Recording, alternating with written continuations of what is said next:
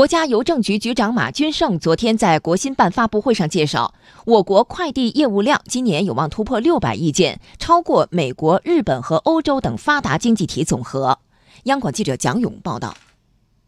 新中国成立七十周年以来，我国邮政业的面貌发生了翻天覆地的变化。这些变化既体现在数字上，也体现在每个人的生活当中。一九八八年到二零一八年这三十年间，我国快递业务总量从一百五十三万件激增到五百零七亿件，年均增速高达百分之四十一点五。今年，我国快递业务总量将突破六百亿件，平均每天将近两亿个包裹运送到千家万户。平均到每个人每年就要收到快递超过四十件。国家邮政局局长马军胜说：“我国已经成长为世界上发展最快、最具活力的新兴邮寄市场，包裹快递量超过美国、日本和欧洲等发达经济体的总和。”马军胜说：“经过七十年的发展，我国邮政体系已经成为国家战略性的基础设施和社会的组织系统，在服务国家经济社会发展和改善民生方面发挥了越来越重要的基础作用。”已经基本形成航空、铁路、公路等多种交通运输方式综合利用、连接城乡、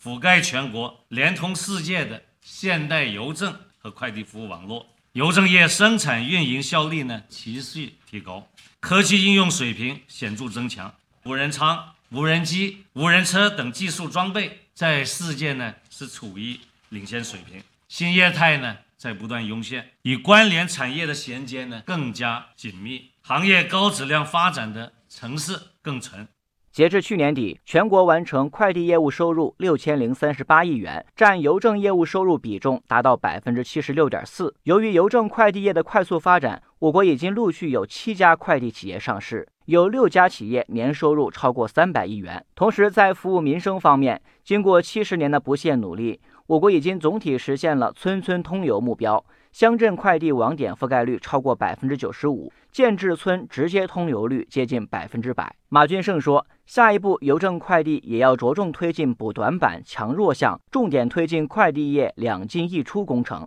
第一个进，快递包裹要进场，促进邮政快递企业呢跟先进制造业呢紧密融合。第二个呢，快递进村，要把我们的快递尽快要下沉到农村、行政村，打通农村末端的最后一公里。第三个呢，我们快递包裹要出海，要推动邮政快递企业走出去。我们既要造船出海，配合跨境电商出口多元化的需求，首先在东南亚作为地区来突破，并拓展了欧美、日韩新兴市场的一带一路的沿线国家。当然，我国邮政快递业快速发展的同时，也存在不少问题。例如，快递企业国际化水平不高，业务结构较为失衡，百分之八十的精力都用来服务电商，只有百分之二十是商务性和政务性服务等。尤其应该重视的是快递垃圾问题。现在，我国每天发送将近两亿件包裹，产生了大量的纸箱、塑料袋等垃圾，给环保带来不小压力。国家邮政局局长马俊胜说：“邮政快递业想要实现高质量和可持续发展，必须迈过环保这道坎儿。快递包裹的包装、